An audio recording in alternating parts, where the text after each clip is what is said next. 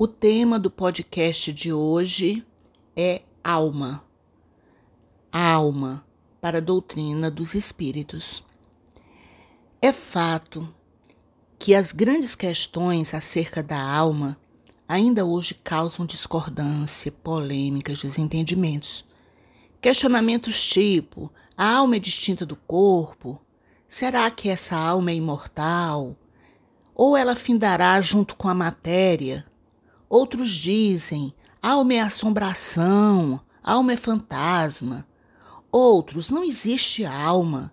Enfim, o tema é complexo, difícil e muitas vezes confuso. Mas nós vamos começar a nossa conversa buscando o significado da palavra alma, a origem das ideias, os conceitos de alma. Isso porque nós vamos ver Allan Kardec, na introdução ao estudo da doutrina espírita, tratando das diferentes concepções de alma dentro dos diversos conceitos filosóficos.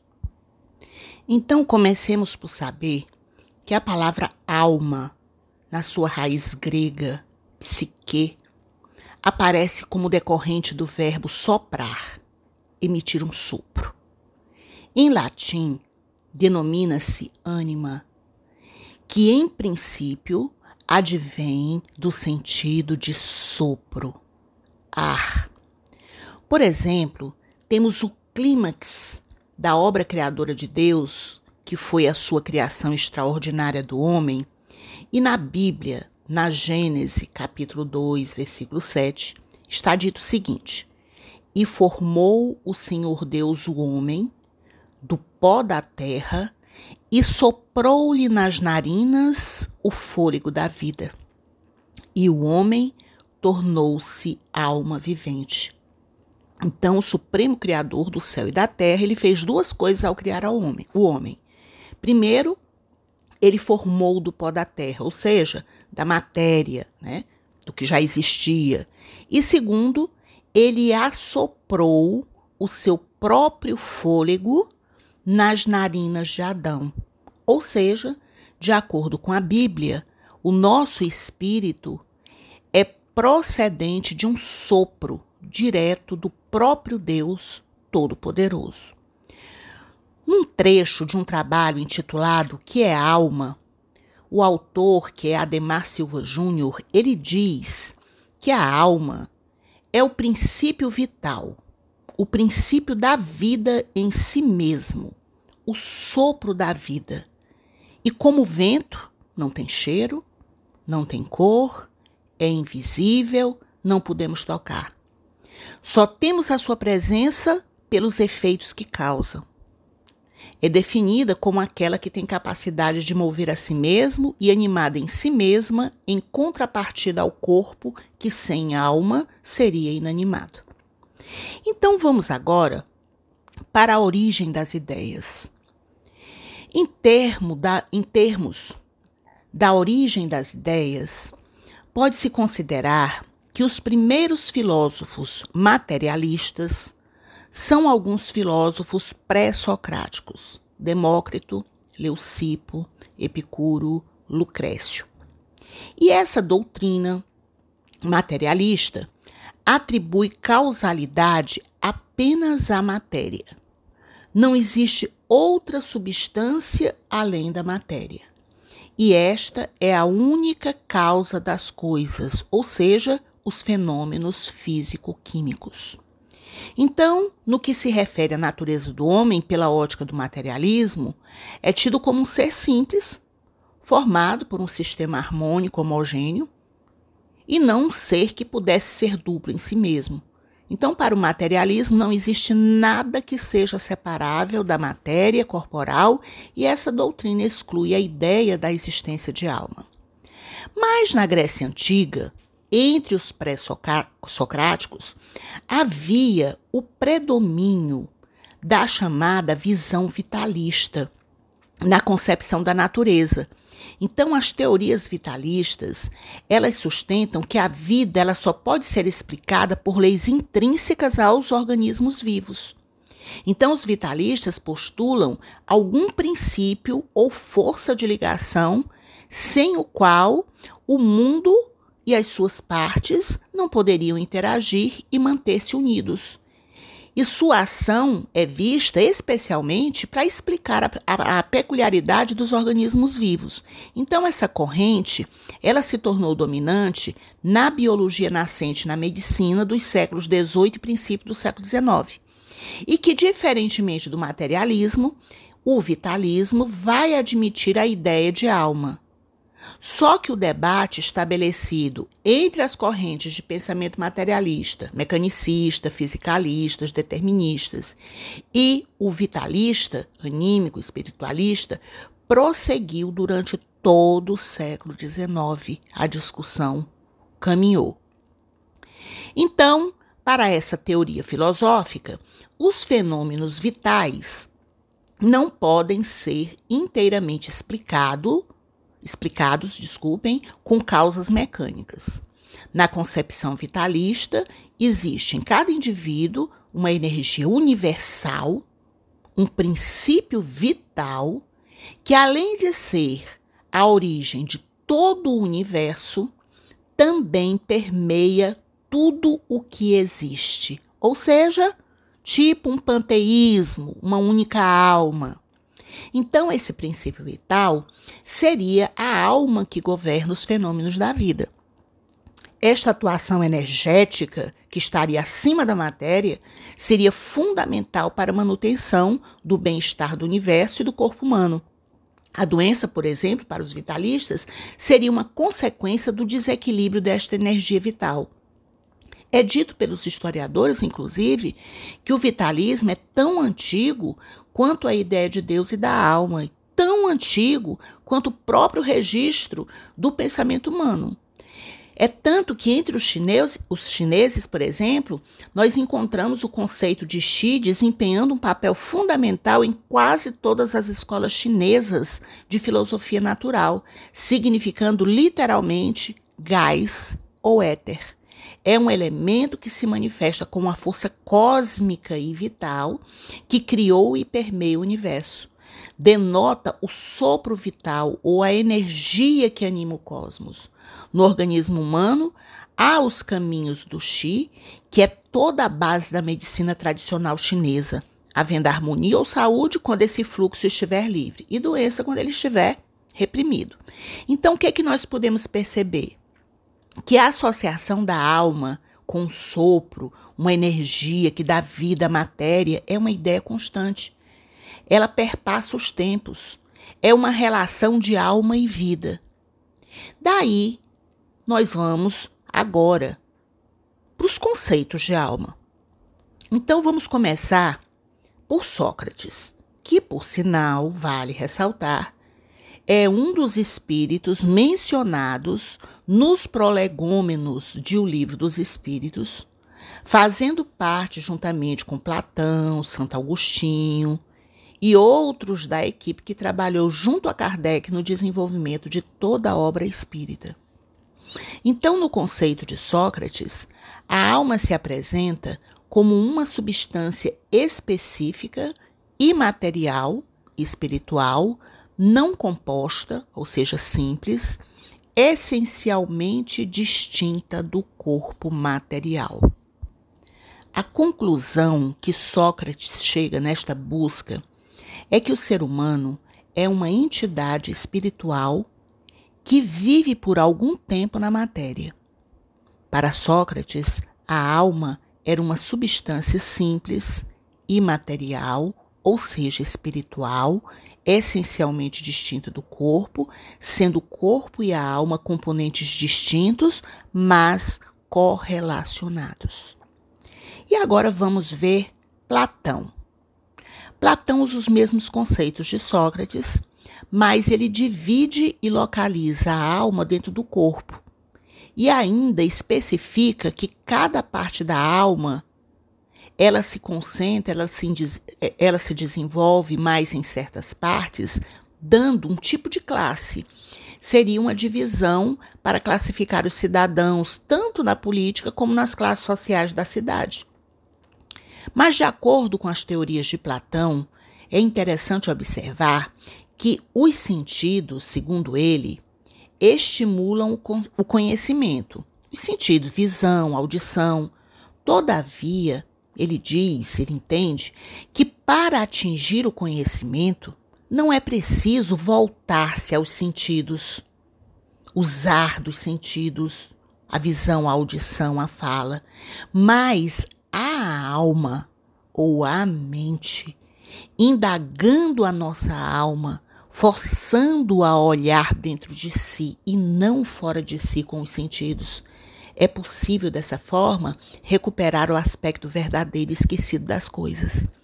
Então, para Platão, a alma possui predisposições inatas ao conhecimento, que não são derivadas dos sentidos, mas que, em contato com a experiência, recordam no homem o saber latente e o fazem relembrar a verdade, conhecer e recordar.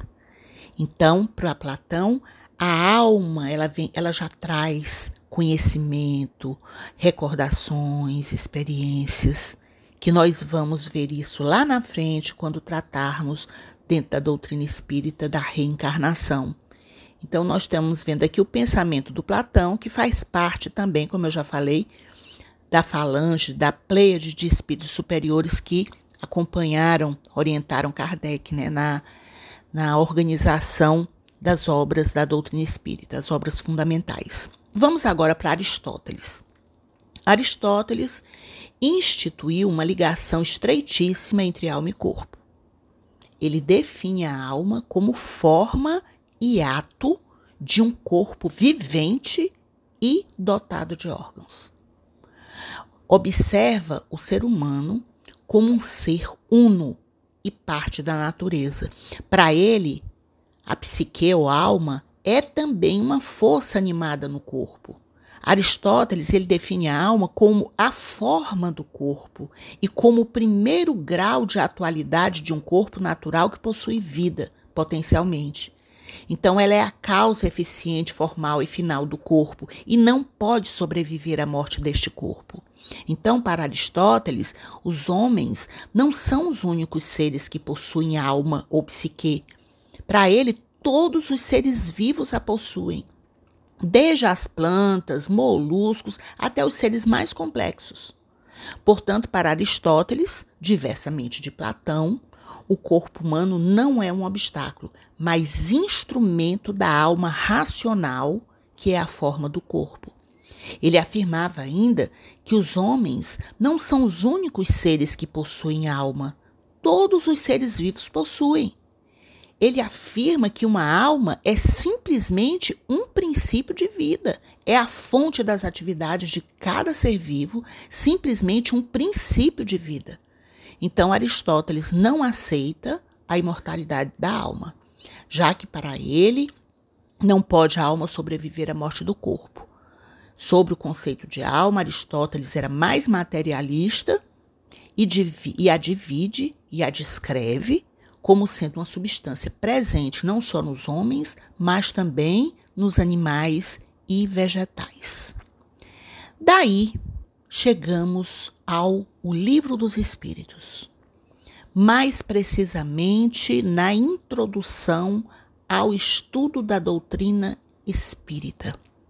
E lá encontramos Allan Kardec, num primeiro tópico, atribuindo as palavras espírita e Espiritismo para a doutrina dos espíritos, e diferenciando face aos seus princípios da filosofia espiritualista. Ele diferencia espiritismo, espiritu, é, é, é espírita, né? a doutrina espírita, ele diferencia da filosofia espiritualista que estava em voga naquele, naquele ano, naquele século, desculpem, século XIX, e esse tema já foi objeto de um podcast.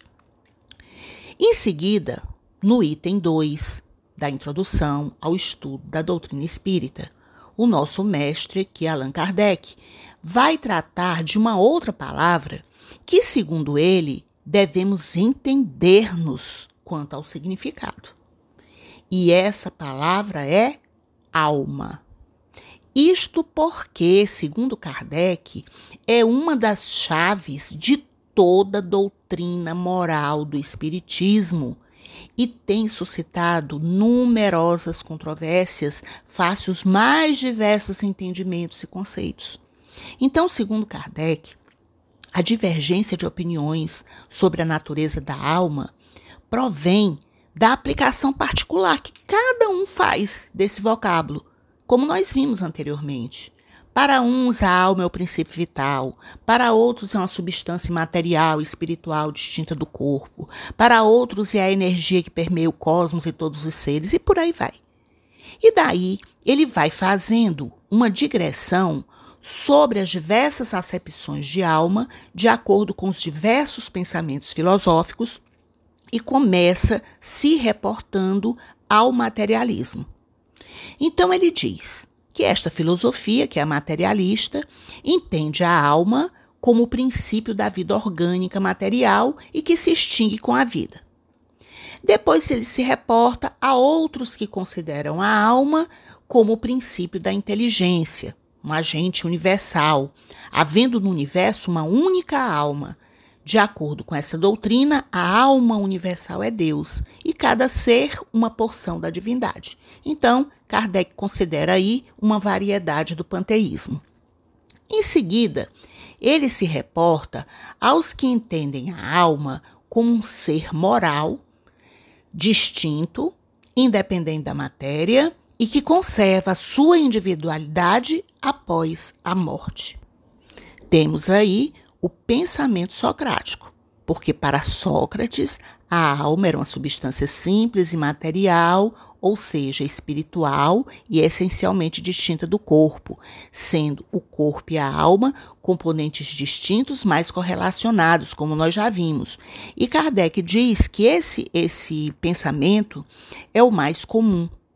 Então ele ressalta que essa doutrina, para a qual a alma é a causa e não o efeito, é a doutrina adotada pelos espiritualistas.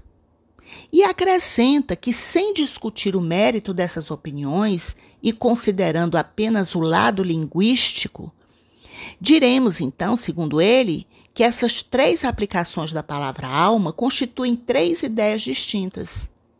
E aí nós temos que nos lembrar que nós estamos falando de um pedagogo, estudioso da língua, autor de livros didáticos de gramática, daí esse, esse grande cuidado, essa, essa dedicação, essa observação que ele tem em relação às palavras e os significados atribuídos a ela. Principalmente que nós temos que nos lembrar que ele está diante de um conhecimento novo.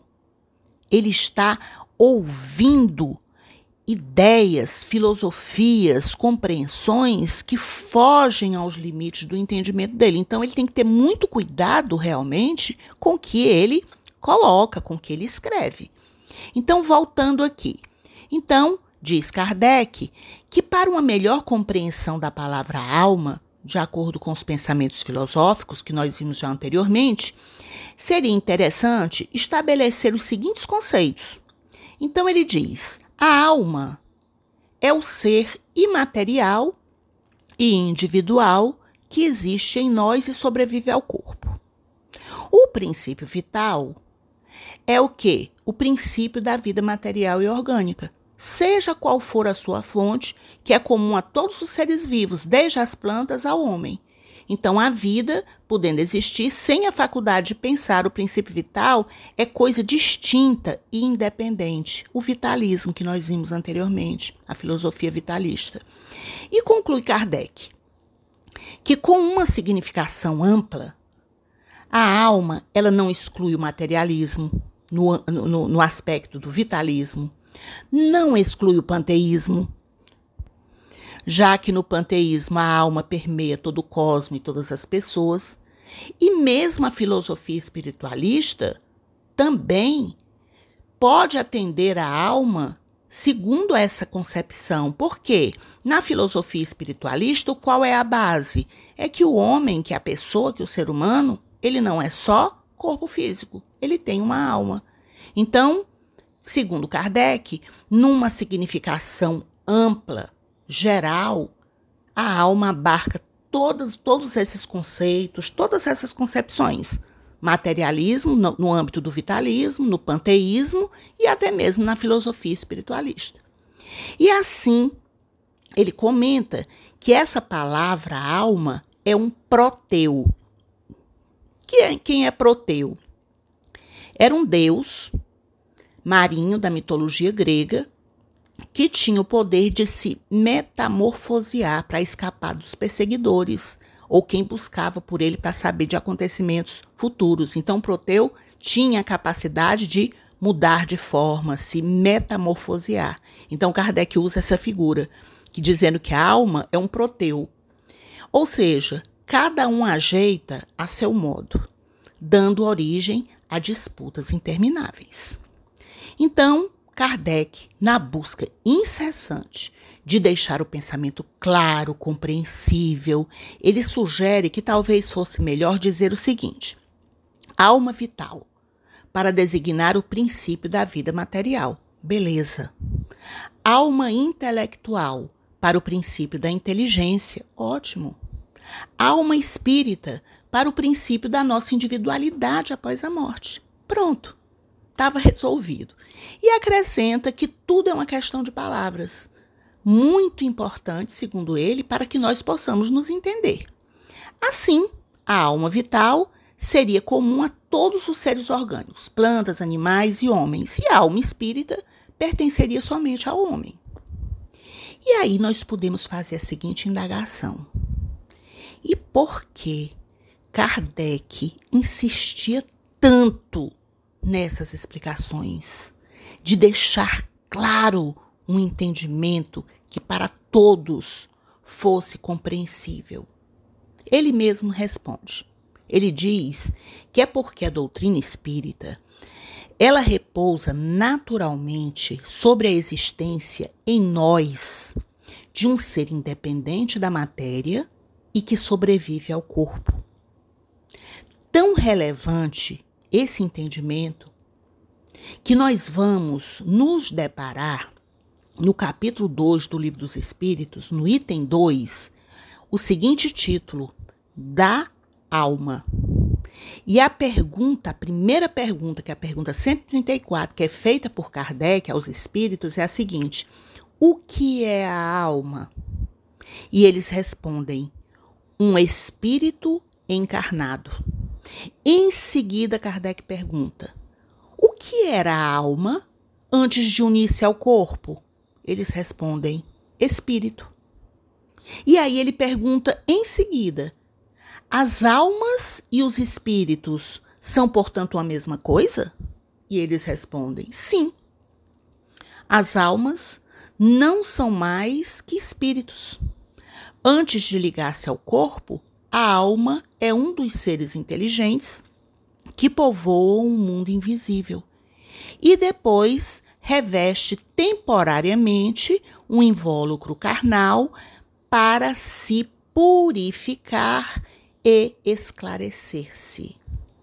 Então, o que, que estão dizendo os espíritos? Que a alma é um espírito, que quando ela vem habitar um corpo material, ela vem com o objetivo de que se purificar, melhorar, esclarecer, evoluir. Então, o que que nós podemos constatar? Que os espíritos superiores se utilizaram da palavra alma depois de tudo que nós já falamos e analisamos. Nós podemos observar, constatar, verificar que eles se utilizaram da palavra alma para o espírito encarnado, ou seja, associando ao sentido de que um corpo com vida, ele tem alma. E de acordo com o pensamento socrático, depois do desencarne, volta à condição de espírito, ou seja, Antes da encarnação, é espírito, o ser inteligente. Com desencarne, volta à condição do espírito, já que não habita mais um corpo. Ou seja, o corpo com vida é um corpo que tem alma, e um corpo sem vida é um corpo sem alma. Esse é um grande ensinamento, e é aí que nós vamos entendendo os cuidados, a dedicação de Allan Kardec na utilização das palavras, na formação dos pensamentos, para que atenda fielmente ao pensamento evoluído, um entendimento que transcende aquilo que a humanidade ainda não tinha se apercebido. A doutrina dos espíritos, a gente observa que ela traz muitos dos, dos espíritos foram filósofos da antiguidade e que, face à evolução, eles já vêm com outro, outra visão, outro entendimento. E o Kardec, ele tem que acompanhar isso, para que ele possa ser fiel ao que eles dizem, a forma que eles se expressam. E isso é muito importante. Por isso que a doutrina espírita, por isso que o livro dos espíritos é um, um livro de constante estudo. Nós não podemos parar, porque a cada momento vem um, uma nova informação, um novo esclarecimento que muitas vezes nos passa despercebido.